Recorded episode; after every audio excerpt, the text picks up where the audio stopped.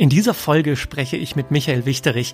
Leider ist die Tonqualität nicht so optimal, sein Mikrofon knackst ein paar Mal. Aber ich dachte mir, das Gespräch ist so unglaublich schön, dass ich das auf jeden Fall senden möchte. Das kann ich euch nicht vorenthalten. Ähm, Michael hat sich irgendwann gedacht, ich würde gerne die Welt sehen, kann es mir nicht leisten, also fange ich an, bei einem Kreuzfahrtschiff zu arbeiten. Und da ist er dann sechs Jahre geblieben.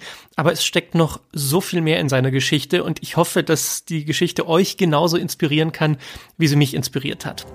Ja, ich glaube, man muss manchmal den Mut zusammennehmen und sich selber glücklich machen und nicht die anderen. Und es ist halt auch die Norm, an der man sich irgendwie entlanghangelt, weil man Angst vor ja, vor den anderen hat. Angst davor, was sagen denn dann die oder was denken denn dann alle? Weißt du, was mir gerade durch den Kopf geht, wenn ich dich so reden höre, was vielleicht dich unterscheidet von anderen Leuten? Ich kann mir vorstellen, dass du halt einfach Bock hast, drauf zu leben du lebst halt gerne und dann nimmst du halt in Kauf, was man dafür machen muss, um gerne zu leben. Und ich glaube, dass ganz viele Leute so ein Gefühl haben, dass sie halt müssen.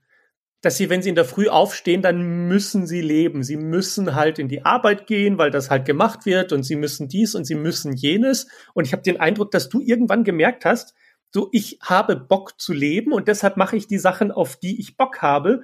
Und genau weil ich Bock drauf habe, ist es ja nicht anstrengend für mich. In uns allen wartet eine Geschichte darauf, endlich entdeckt und erzählt zu werden. Dafür gibt es einen magischen Schlüssel und der heißt Storytelling und die Heldenreise. Das ist ein uralter, universeller Bauplan für Geschichten und wir finden ihn in allen großen Märchen, Mythen und Hollywood-Filmen. Diesen Bauplan können wir auch auf unser Leben anwenden. Plötzlich merken wir, dass wir der Held oder die Heldin in unserer eigenen Geschichte sind. Wir sehen den Weg, der vor uns liegt, die Herausforderungen, die wir überwinden müssen und das Ziel, das wir wirklich erreichen wollen. Die Heldenreise schlummert in jedem von uns und sie erwacht, wenn eine Geschichte uns tief berührt und inspiriert. Dieser Podcast ist für alle, die bereit sind, sich auf ihren Weg zu machen. Mein Name ist Emanuel und das ist die Geschichte deines Lebens. Und mein heutiger Gast ist Michael Wichterich. Hallo Michael, schön dich zu hören. Schön, dass du da bist. Hallo Emanuel, hi. Erzähl mal, wie alt bist du und äh, was machst du gerade? Ich bin 29 Jahre alt, äh, habe jetzt sechs Jahre lang auf dem Kreuzfahrtschiff gearbeitet äh, bei AIDA Cruises und habe jetzt ja, vor einem Monat äh, beziehungsweise vor zwei ähm, dann hier einen Job angenommen in der Nähe von Stuttgart. Jetzt bin ich wieder sozusagen, habe ich meinen Anker wieder hier in Deutschland gesetzt. Ja, sehr gut. Äh, wie, wie kamst du dazu, auf die AIDA zu kommen und dann auch noch so lange da zu bleiben? Ja, ich habe eine Tanzlehrerausbildung gemacht und ähm, habe Eventmanagement studiert und ähm, das alles so ein bisschen parallel. Und dann gab es äh, vor ungefähr sechs Jahren so diesen Moment, als mit der Ex-Freundin Schluss war, die Ausbildung war rum, das Studium war rum und irgendwie dachte ich dann, jetzt muss ich noch einmal raus. Und äh, letzten Endes wusste ich gar nicht genau, äh, wohin ich eigentlich möchte. Und ähm, ja, irgendwie kam meine Mama so ein bisschen auf die Idee und hat so gesagt, ja, jetzt guck doch mal in Hotels, da gibt's auch immer Tennislehrer und so, vielleicht so, suchen die auch irgendwo Tanzlehrer. Ja, und dann habe ich äh, da ein bisschen recherchiert und gesehen, dass AIDA auch ähm, Tanzlehrer sucht beziehungsweise dass es Tanzlehrer an Bord gibt. Und ja, dann habe ich ja, wie man im Seemannsjargon so schön sagt, habe ich bei AIDA angeheuert und ähm, bin dann jetzt sechs Jahre dort hängen geblieben. Erzähl mal vom ersten Jahr. Also es ist ja wahrscheinlich so ein Mikrokosmos, in den man reinkommt. Ich war noch nie auf einer Kreuzfahrt. Ich stelle es mir immer nur so vor. Da, da, da betritt man so eine eigene Stadt auf dem Wasser. Wie, wie, wie ist die Dynamik, wenn man auf einem Kreuzfahrtschiff arbeitet? Ja, lustig, dass du sagst, dass du noch nie auf dem Kreuzfahrtschiff warst, weil ich war vor meinem ersten Arbeitstag auch noch nie auf dem Kreuzfahrtschiff. ja, und so war es eigentlich ähm, sehr, sehr spannend. Ähm, es sind natürlich aber alle Crewmitglieder an Bord super, super hilfsbereit. Man kommt natürlich dahin, man arbeitet als Crewmitglied sieben Tage die Woche. Ähm, zehn Stunden ungefähr am Tag. Also so, das, das ist so der Schnitt. Manchmal sind es natürlich auch weniger und manchmal ist vielleicht ein bisschen mehr. Ähm, aber natürlich sind dann in dieser Zeit, ähm, ich war immer vier Monate am Stück dann weg, äh, ist das deine Familie, deine Freunde, deine Feinde, also wirklich alles. Und ähm, man bekommt dann so einen Buddy an die Hand genommen, äh, an die Hand gegeben, der einen dann wirklich auch holt und so in den ersten ein, zwei Tagen dann auch sagt, hey, ich gehe jetzt Abendessen, magst du mitkommen? Mhm. Ähm, und das, das tut wirklich, wirklich gut. Und Ja, dann ähm, so die ersten Wochen, die sind sehr, sehr verwirrend, gerade ja, vielleicht wenn man in einem Einkaufscenter ist, vielleicht kann man sich so ein bisschen vorstellen. Da gibt's natürlich die klaren Wege, auf denen man so als Besucher ist. Ähm, wenn man aber die Türe nach hinten ähm, einmal öffnet, wo dann sozusagen die Crew oder die, die Mitarbeiter sind, da ist natürlich nicht alles so klar strukturiert, sondern da geht's natürlich um äh, Effizienz und alles muss irgendwie irgendwo seinen Platz haben und dann ist der Weg halt mal ein bisschen kleiner, enger, nicht ausgeschrieben und äh, ja, da kann man sich dann im Hintergrund doch auch mal gelegentlich verirren. Und ähm, gerade bei 600 Besatzungsmitgliedern ähm, ist das dann doch schon ein großer Kosmos, der da so im Hintergrund ist, äh, wenn man so diese Türen aufmacht zu dem Crew-Only-Bereich. Krass. Und wie viele Gäste sind dann auf dem Schiff? Nennt man sie Gäste? Passagiere sind auf dem Schiff? Ja, auf dem letzten Schiff, auf dem ich war, ähm, das größte Passagier, also von der Anzahl her der Welt, ähm, ist auch von AIDA und da waren wir 1300 Besatzungen und in der Sommerzeit, wenn auf jeder Kabine auch noch ein kleines Kind mitschläft, dann passen da bis zu 6.500 Menschen drauf. Also all in all dann Boah. um die 8.000 Personen. Was hast du denn in den sechs ja. Jahren über dich gelernt auf dem Schiff, was du noch nicht wusstest?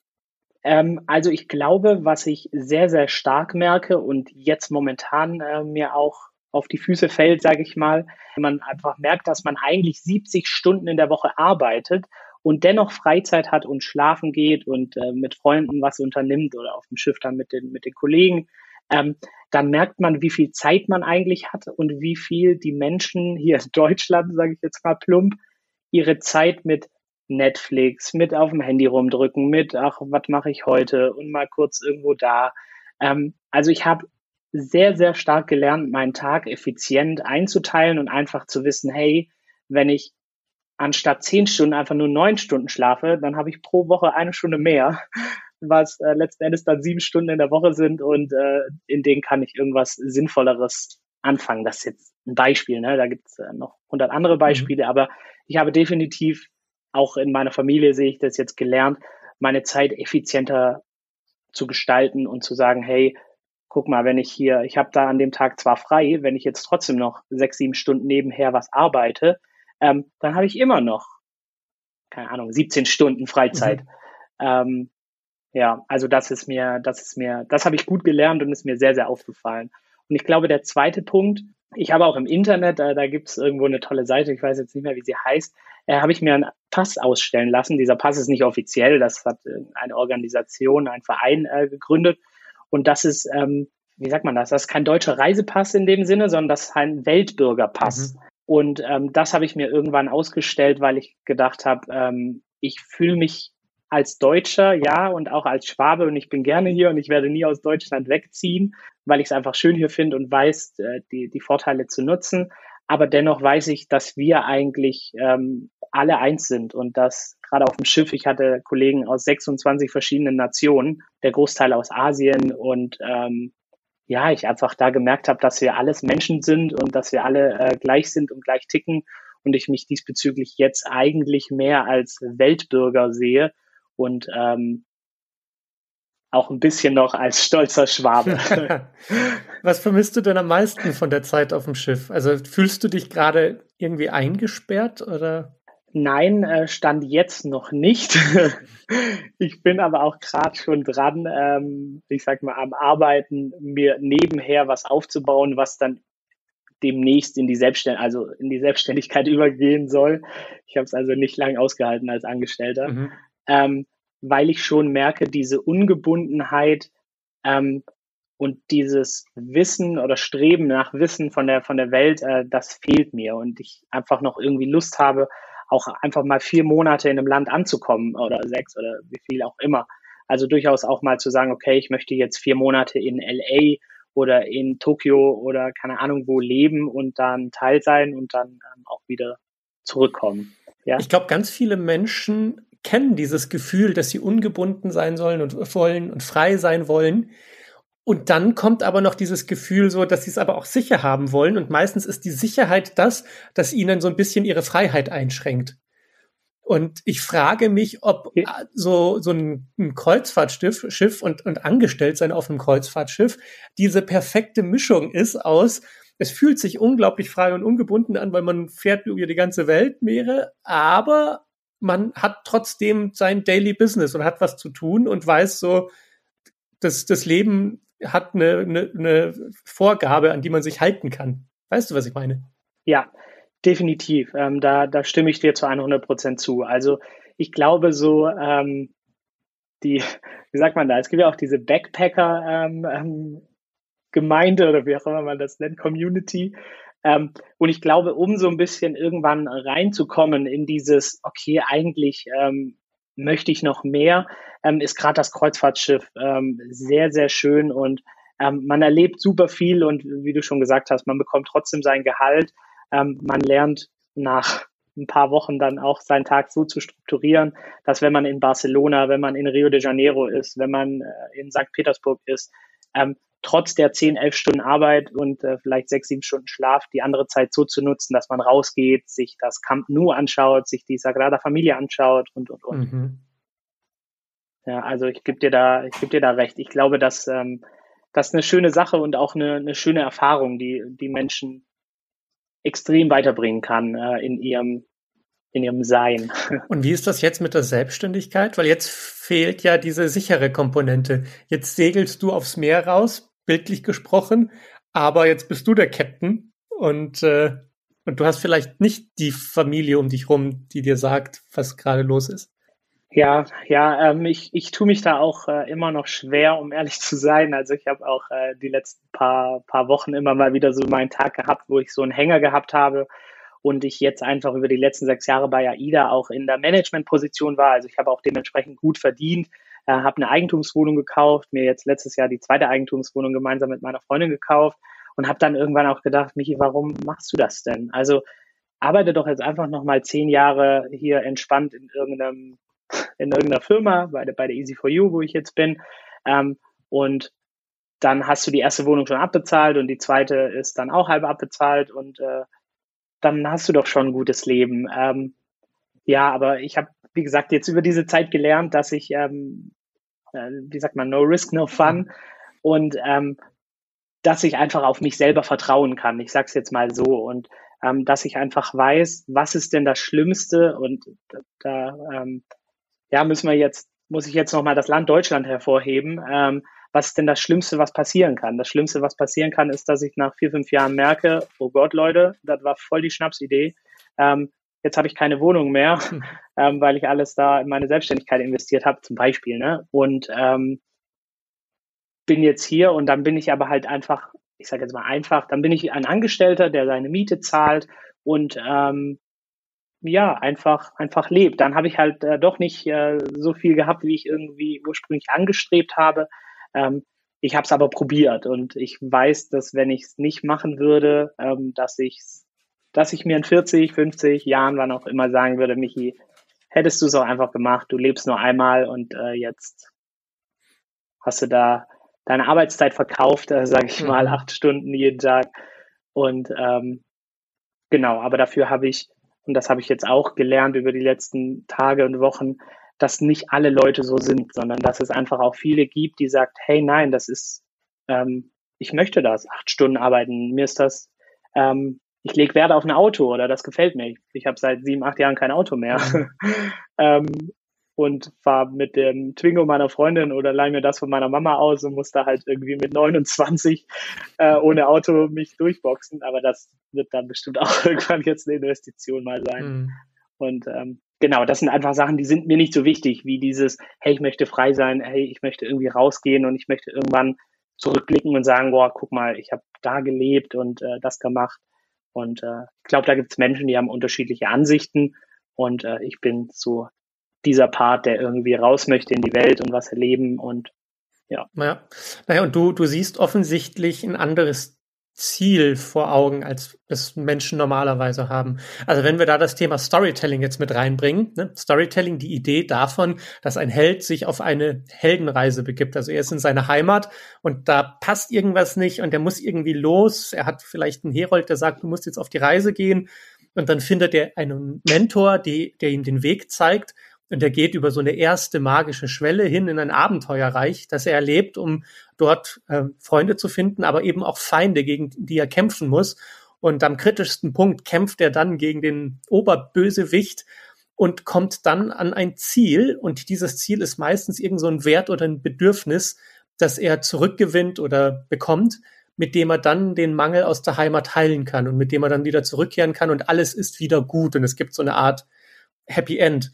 Und ich glaube, dass ganz viele Menschen in ihrer eigenen Heldenreise, ohne dass sie es wissen, dass sie überhaupt eine Heldenreise machen, sich halt ein sehr, sehr vages Ziel setzen von, na ja, ich muss es muss halt sicher sein, weil ähm, ich will irgendwann in der Zukunft glücklich sein und abgesichert sein. Und dann führt das dazu, dass sie in dieser Phase der Reise, in der sie gegen Bösewichte kämpfen, sich sehr zermürben, weil es immer das Gleiche ist. Man geht immer wieder ins Büro und das große Ziel ist, na ja, irgendwann gehe ich in Rente und dann ist alles gut oder ich kann mir die nächste Reise äh, kaufen und ich kann mir irgendwelche tollen Fernseher in die Wohnung stellen. Und das ist so die Antwort auf die Frage, warum kämpfen sie eigentlich jeden Tag? Und irgendwie scheinst du das ja andersrum gemacht zu haben. Du hast dir ein anderes Ziel gesetzt von Anfang an, jetzt auch durch deine Selbstständigkeit. Weißt du denn, was dein Ziel ist? Also hast du für dich formuliert, warum du das überhaupt machen willst, dieses Abenteuer der Selbstständigkeit? Ja, ja, also ähm, das, das habe ich für mich formuliert und um jetzt nochmal das, äh, um kurz auf das zurückzukommen, was du gerade gemeint hast. Ähm, ich glaube auch, dass man einfach sich ein Ziel aussuchen muss. Ich habe jetzt auch so ein Gefühl, viele Leute, die wollen dann irgendwie so, ja, ich möchte gerne das, aber ich möchte ja gar nicht darauf verzichten.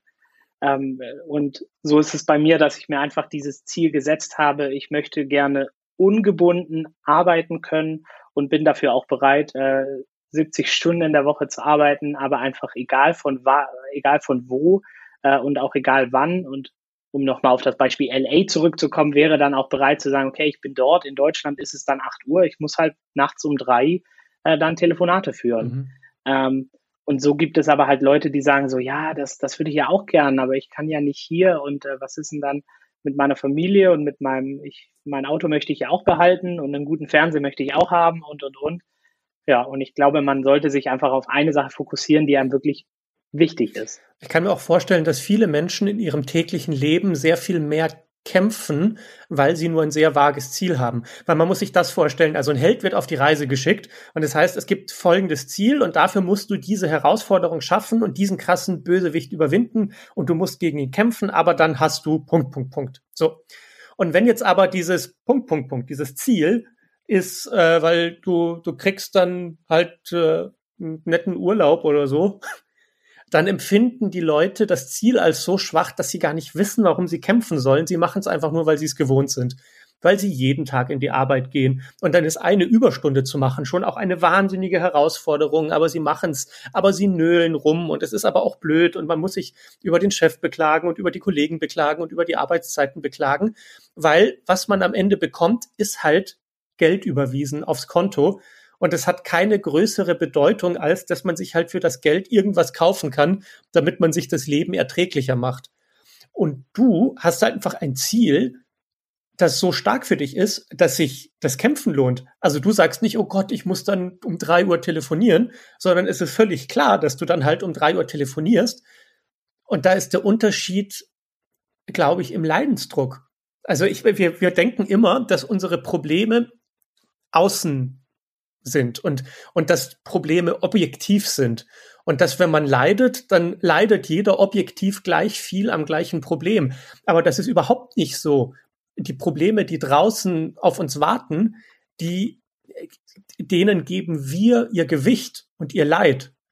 Und zu sagen, du musst jetzt aber heute mal eine Nachtschicht einlegen, weil du musst ein paar Telefonate mit Deutschland führen, mag für einige ein viel größerer Leidensdruck sein als vielleicht für dich. Und es wäre wirklich interessant herauszufinden, für, für die Leute, die leiden, wie, wie kannst du sie inspirieren? Was ist das, was du machst, damit du nicht so sehr leidest bei dieser ganzen Sache? Und damit du auch nicht leidest, wenn du auf der AIDA irgendwelche zehn Stunden Schichten schiebst oder so. Was könnte das sein? Boah, gute, gute Frage. Ähm, ja, also ich, glaube wirklich, dass mich selber dieser Moment weitergebracht hat, den ich am Anfang schon gesagt habe, mit dieser Zeit, die wir eigentlich haben. Ähm, also ich finde wirklich, dass wenn man sich mal hinsetzt, und ich muss selber auch sagen, ich mache das auch nicht jeden Tag und ich vergesse das häufig auch, ähm, habe es mir jetzt natürlich aber über sechs Jahre antrainiert.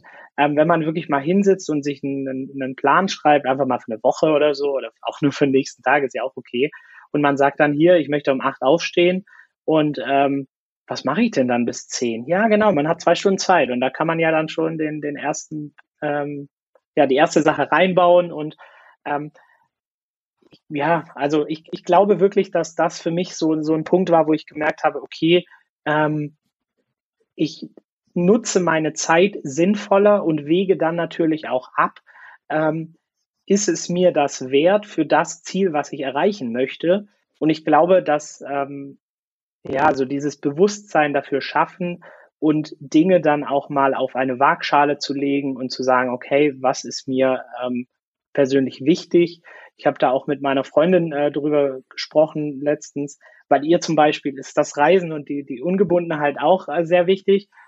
Aber ich bin zum Beispiel, ich könnte auch von Wasser, Brot, Wurst und Nutella, ganz wichtig. und ähm, ja, fertig. So könnte, so könnte ich überleben. Und ich könnte, ich würde dann, wir wohnen auch an einer S-Bahn-Station in der Nähe und äh, ich könnte auch jeden Tag mit der S-Bahn zur Arbeit fahren und so. Und ich weiß einfach, dass ich jetzt gerade meine Selbstständigkeit mehr Geld rein investieren möchte, weil das mein Traum ist.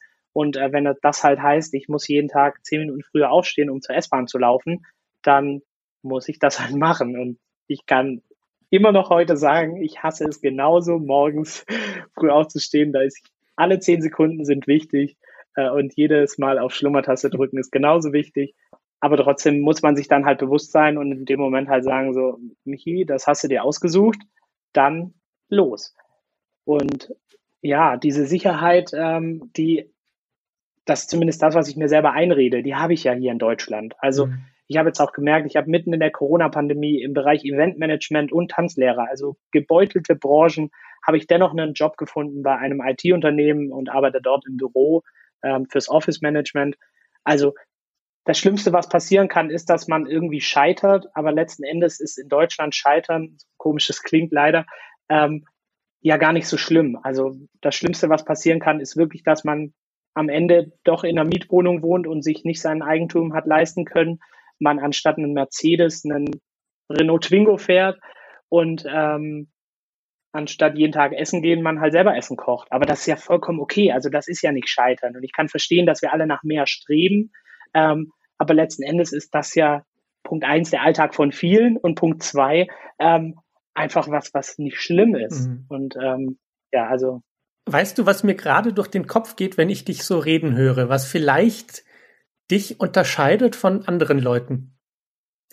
Ich kann mir vorstellen, dass du halt einfach Bock hast drauf zu leben. Du lebst halt gerne und dann nimmst du halt in Kauf, was man dafür machen muss, um gerne zu leben. Und ich glaube, dass ganz viele Leute so ein Gefühl haben, dass sie halt müssen dass sie, wenn sie in der Früh aufstehen, dann müssen sie leben. Sie müssen halt in die Arbeit gehen, weil das halt gemacht wird und sie müssen dies und sie müssen jenes.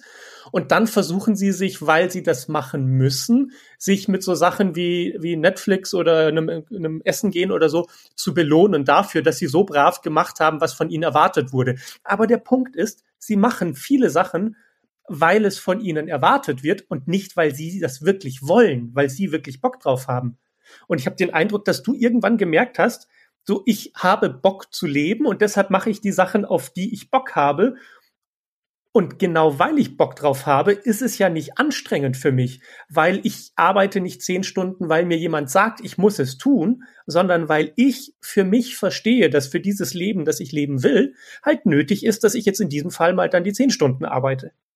Ja, das ist ein, das ist ein sehr guter Punkt. Ja, das mir jetzt, als du das gesagt hast, habe ich auch so gedacht. Ja, das stimmt, ähm, weil ich mir auch manchmal genau, wenn wenn ich wenn ich einen Durchhänger habe, sage ich mal so, ähm, mir auch genau diese Sachen dann einrede und sage, hey, du kannst dann vier Monate in LA leben, jetzt zieh das doch durch. Was ist denn dein Problem?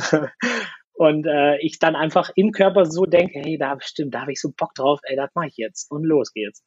Ähm, du spürst es im ja, Körper. Also ich glaube, ja, Geil. Ich glaube, das ist so ein Schlüssel. dass man auf seinen Körper auch einfach mal vertraut, dass man, dass man merkt, was man überhaupt will. Ich glaube, viele Leute merken gar nicht, was sie wollen.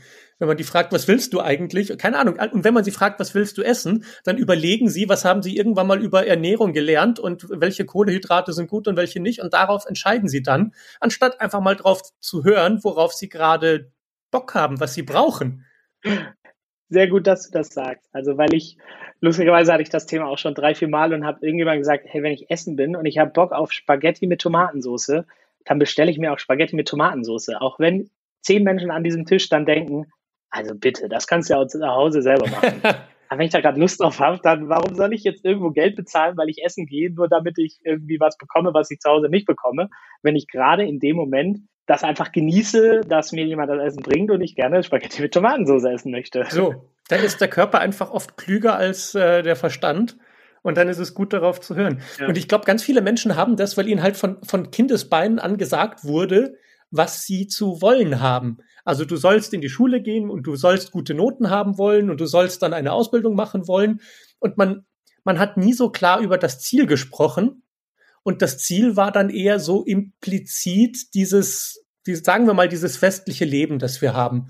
Konsum, Dinge tun und Erlebnisse äh, und äh, Besitz anhäufen.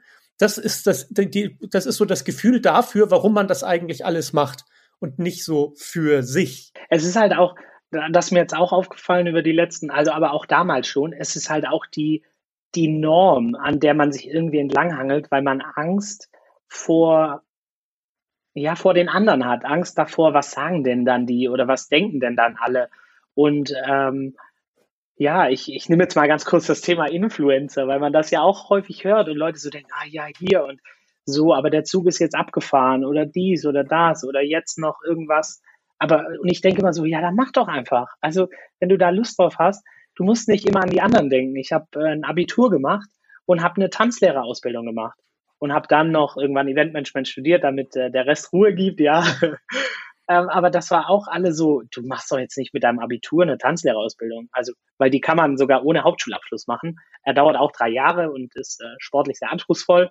Ähm, genau, und dann auch, oh, du gehst doch jetzt nicht auf ein Kreuzfahrtschiff und äh, ja, was ist denn hier und warum und keine Ahnung was. Und auch jetzt mit der Selbstständigkeit, wo jeder so sagt, hey Michi, du hast doch jetzt gut Geld angespart und du kannst jetzt hier, wa wa warum machst du das denn? Also, und ich glaube, dem möchte man irgendwie häufiger auch aus dem Weg gehen, weil ja, weil man ja vor den anderen gut dastehen möchte mhm. und ähm, sich da Angst hat, irgendwie sein Bild ähm, ähm, kaputt zu machen. Und ja, wie das halt häufig ist, wenn auch hier, ich habe einen sehr guten Freund, der nämlich Influencer ist, ähm, den haben am Anfang auch alle belächelt und jetzt mit seinen 110.000 Followern lächelt da keiner mehr, sondern alle sagen halt, oh, voll cool, guck mal, das ist halt sein Job und hier und da und was weiß ich. Und mhm ja, ich glaube, man muss manchmal den Mut zusammennehmen und sich selber glücklich machen und nicht die anderen. Du sprichst da was an, was im Storytelling ähm, immer ein kritischer Punkt ist. Man nennt das die Schwellenhüter. Das sind also die, die vor der magischen Schwelle stehen, bevor der Held auf die Reise geht und dann so Sachen sagen wie, ach nee, bleib doch hier, ist angenehmer, ist bequemer oder hast du eigentlich schon mal an uns gedacht und so und du kannst doch jetzt nicht einfach weg und was willst du eigentlich? Und diese Schwellenhüter, die gibt's natürlich im Außen, in anderen Menschen, aber die gibt's auch in, in einem selbst. Das sind so dann die Stimmen, die einem sagen, ach, bist du dir sicher, mach's doch mal lieber nicht. Und die, der kritischste Punkt oder der erste kritische Punkt in einer Heldenreise ist immer die Frage, wie geht man mit den Schwellenhütern um? Und hört man auf sie und bleibt zu Hause und dann gibt's halt keine Abenteuergeschichte? Oder geht man los und traut sich? Und irgendwie scheinst du ja immer das richtige Gefühl dafür gehabt zu haben, zu sagen, ja, das ist auch alles gut, was ihr sagt. Danke, liebe Schwellenhüter. Aber ich entscheide und ich gehe jetzt auf meine Reise. Ähm, das, das, das klingt jetzt, äh, wenn du es sagst, so einfach und ich kann da wirklich auch alle Menschen verstehen und ich weiß auch, dass du weißt, dass es nicht einfach mhm. ist. Im Grunde hattest du in deiner Heldenreise ja zwei magische Schwellen. Wenn wir, also ich meine, es ist jetzt billig, aber okay, ich ziehe jetzt mal die Karte raus. Titanic, ja. Da ist es ja auch so, ja. dass, ne, besser kann man es ja nicht vergleichen. Die Heldenreise von Rose beginnt ja damit, dass sie diese erste Schwelle übertritt und auf das Schiff steigt, auf die Titanic. Und ihr Leben ist sozusagen vorgegeben. Sie soll den reichen Typen heiraten und eine brave Hausfrau und Mutter sein. Und dann ist sie aber auf diesem Abenteuer auf der Titanic, ist über diese Schwelle rüber, lernt Jack als Mentor kennen und merkt, Moment mal, das ist ja gar nicht das, was ich will. Und dann traut sie sich sozusagen, ihre Reise zu gehen und am kritischsten Punkt verliert sie nicht nur, sagen wir mal so, ihre, ihre geplante Zukunft, sondern sie verliert auch ihren Mentor und, und den Mann, den sie geliebt hat, so, weil ihre Reise in dem, in der Geschichte ist, zu sich selbst zu kommen und zu wissen, dass man das alleine schafft und nicht die Frau, die brave Frau sein muss, sondern dass man Leben auch selbst hinkriegen kann. Das heißt also, diese erste Schwelle, die habt ihr so ein bisschen gemeinsam. Du bist auf dieses Schiff gegangen, hast gesagt, so, ich mache jetzt mein Ding und das lerne ich jetzt hier, dass es eben nicht darum geht, was andere denken. Dann kam bei dir aber eine zweite Schwelle. Nämlich nach sechs Jahren bist du wieder runtergegangen vom Schiff, wieder aufs Festland. Was war der Auslöser? Warum hast du das gemacht? Oder, oder welche Reise hat da auf dich gewartet, dass du sagst, so Teil 1 ist jetzt hinter mir, meine Heldenreise auf dem Schiff habe ich hinter mir, jetzt beginnt die Reise wieder außerhalb vom Schiff? Mm, also der größte ausschlaggebende Punkt war Corona. Ja. ähm, und äh, natürlich jetzt auch so ein bisschen der Punkt kam mit meiner Freundin, ähm, die auch auf dem Schiff davor gearbeitet hat, ähm, dass wir gesagt haben, okay, wir möchten uns gemeinsam zu Hause was aufbauen und auch hier diese, diese Vorteile nutzen. Genau, und das war so der Moment, wo ich gesagt habe, okay, das mache ich. Das war für mich auch ein schwerer Schritt. Ich habe da jetzt mein Zuhause verloren und das ist, ähm, ja, meine, mein, mein Herz war so ein bisschen, äh, oder meine Seele war auf dem Meer. Und äh, das habe ich jetzt losgeeist und ähm, ja, rede mir einfach selber immer die Sicherheit ein und weiß, okay, wenn ich zurück wollen würde, dann könnte ich da anrufen und dann wäre ich wieder zurück. Wie bist du an dein Selbstvertrauen gekommen? Also wie hast du denn gelernt, dass du dir vertrauen kannst? Wow, das ist äh, auch eine gute Frage. Ähm, ja, weiß ich nicht. Also ich glaube, ich, ich war schon immer so, ähm, jetzt, jetzt kommen hier meine dunkelsten Geheimnisse hervor. ähm, nee, aber also meine Eltern haben sich früh getrennt und ähm, da bin ich sehr stolz drauf heute noch. Ähm, die haben sich immer super verstanden. Das heißt, ich war mit Mama, Stiefpapa, Stiefmama, Papa und also allen vier, wie, wie auch immer, ob ich es richtig gesagt mhm. habe, ähm, war ich jetzt, ähm, waren wir auch zusammen früher im Europapark und haben meinen Geburtstag gefeiert. Also es war trotzdem immer noch sehr, sehr äh, schön. Ich habe aber, glaube ich, früher schnell gelernt, Punkt eins, selbstständig zu sein, weil meine Mama natürlich dann in dem Moment alleinerziehend war und ich dann doch durchaus auch in der Grundschule schon mir mein Frühstück selber gemacht habe und dann morgens noch der Anruf von Mama so, ja, gehst du los? Und sag ich, yo, ich darf jetzt, tschüss. Ähm, und dann morgens schon alleine war und losgelaufen bin und ähm, da natürlich so ein bisschen, ja, mich, mich selber entwickelt habe und weiß, dass ich eigenständig bin und ähm, dann natürlich auch gelernt, ähm, jetzt kommt das Thema dunkle Geheimnisse, dann natürlich auch gelernt, irgendwie Schlitz ohrig zu werden oder zu sein und halt mal, wenn gerade gegen ähm, achte Klasse oder so, wenn dann mal in Mathe eine schlechte Note war, dann habe ich die an dem einen Tag Papa gegeben und wenn in Englisch am nächsten Tag eine schlechte Note war, habe ich die Mama gegeben. Mhm. ähm, und so wusste keiner von beiden, dass ich zwei Fünfen habe oder so. Mhm. Ähm, war jetzt in Englisch nie der Fall, aber ähm, genau, und da, ja, und ich glaube, das war doch auch so ein Moment, der mich irgendwie, ähm, oder so Momente, wo ich gemerkt habe, sehr, viel selbstständig zu arbeiten, ähm, mir Wege zu finden, ähm, die für mich bequem sind. Und ähm, ja, jetzt über die letzten Jahre, umso älter man wird, umso mehr, ich will jetzt nicht sagen, dass ich früher viel gelogen habe, also das, das gar nicht, aber ich war natürlich dann auch häufig so, ähm, hat man was ausgespielt und so, das machen ja auch Jugendliche öfters mal. Ähm, und ich hatte natürlich diesen Vorteil, dass meine Eltern getrennt waren und der eine vom anderen dann so viel Kontakt jetzt auch nicht hatte. Mhm.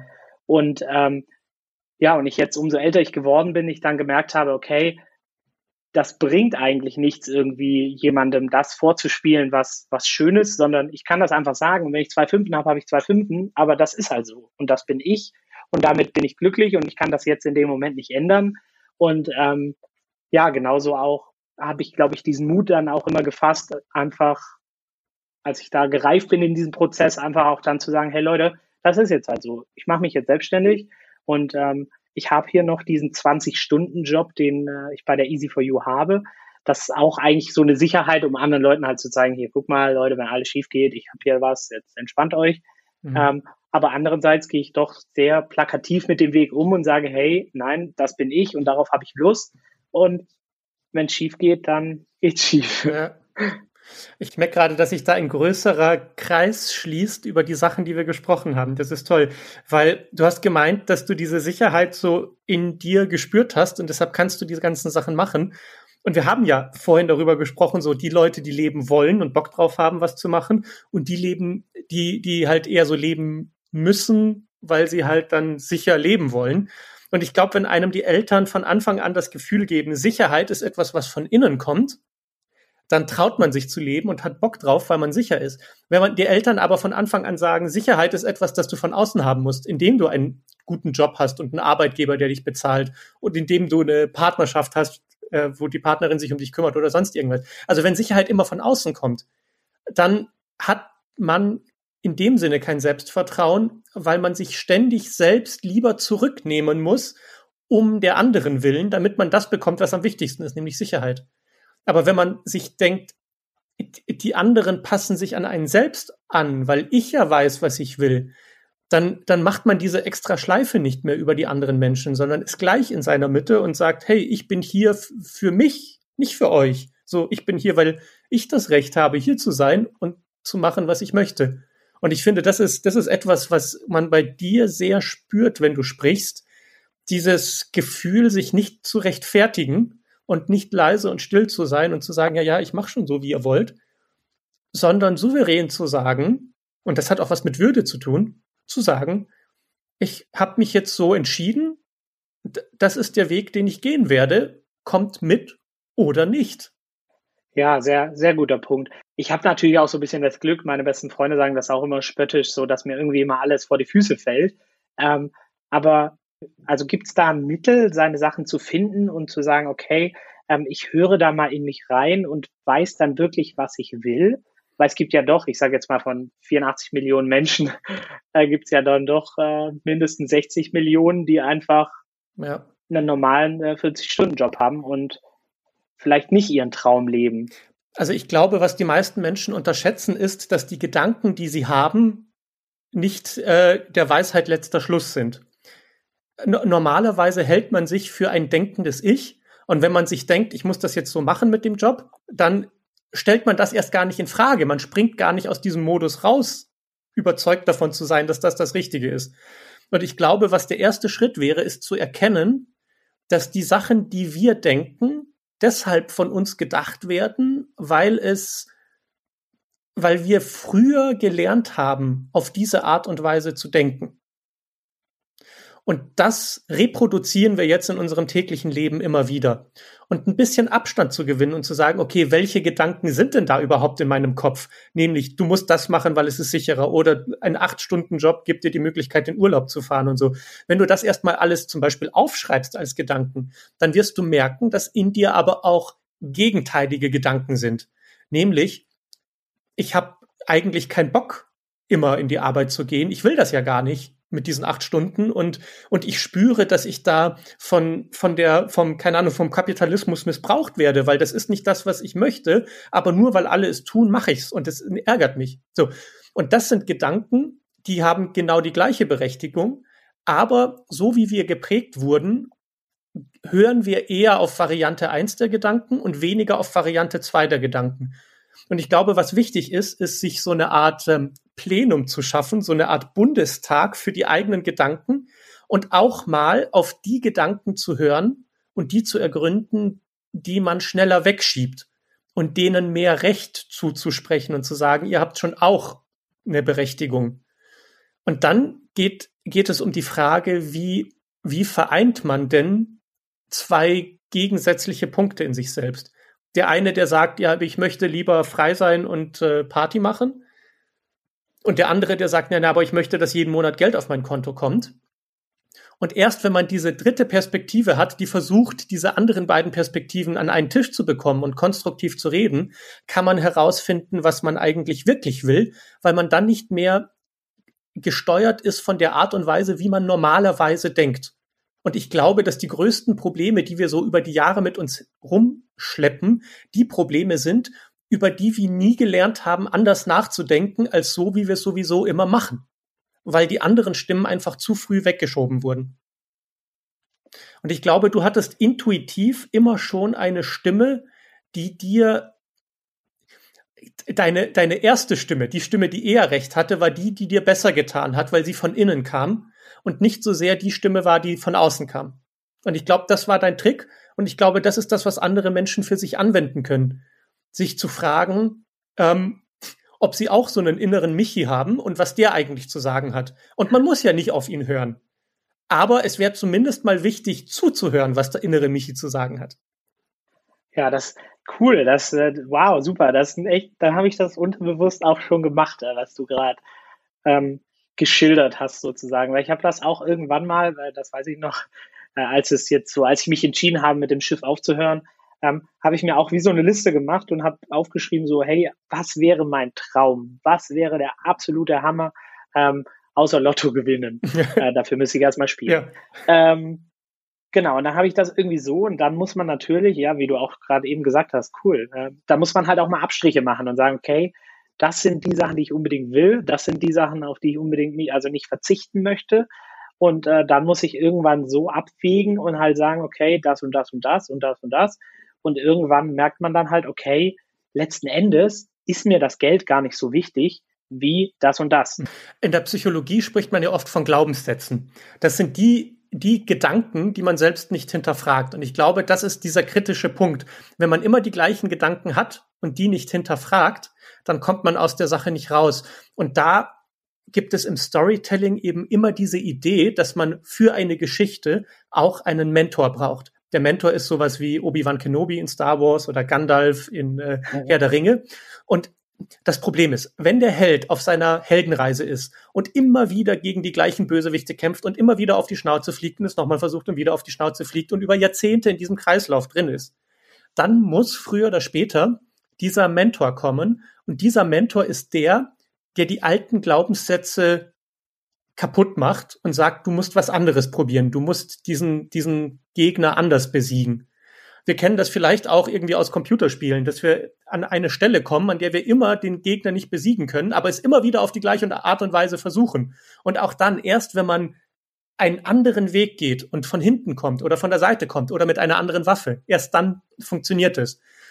Und wir brauchen alle diesen, das, was ich mit der innere Michi gemeint habe, das ist diese Mentorfunktion, die sagt, ey, aber denk doch mal anders, als du sonst immer denkst.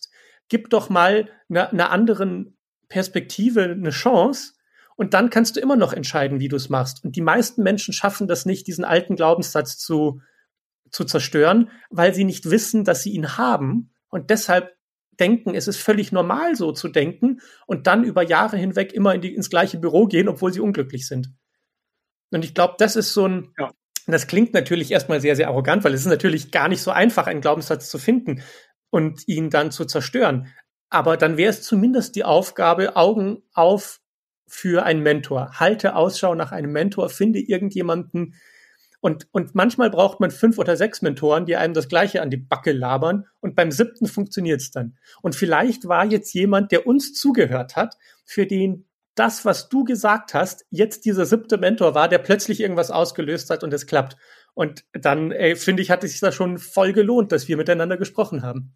100 Prozent, definitiv. Da bin ich voll deiner Meinung, ja. ja. Michi, das war ein sehr, sehr schönes Gespräch mit dir. Vielen Dank für die Zeit, die du dir genommen hast. Super, vielen Dank. Danke dir sehr. Ja. Wenn auch du mal Gast in diesem Podcast sein willst oder ein ganz persönliches und privates Coaching bei mir buchen möchtest, dann findest du alle Infos auf meiner Website und in der Beschreibung des Podcasts. Die Geschichte deines Lebens wird von mir produziert und soll möglichst viele Menschen erreichen und inspirieren. Dafür brauche ich jetzt deine Unterstützung. Und es gibt zwei Möglichkeiten. Wenn dir der Podcast gefällt, dann bitte teile ihn mit so vielen Menschen wie möglich. Um die Kosten für den Podcast zu decken, habe ich einen Account für Support eingerichtet. Bitte sei sanft zu dir und auch zu anderen und vergiss nie, deine Aufmerksamkeit ist wichtig und sie ist wertvoll. Vielen Dank, dass du sie mir gegeben hast. Ich weiß das wirklich zu schätzen.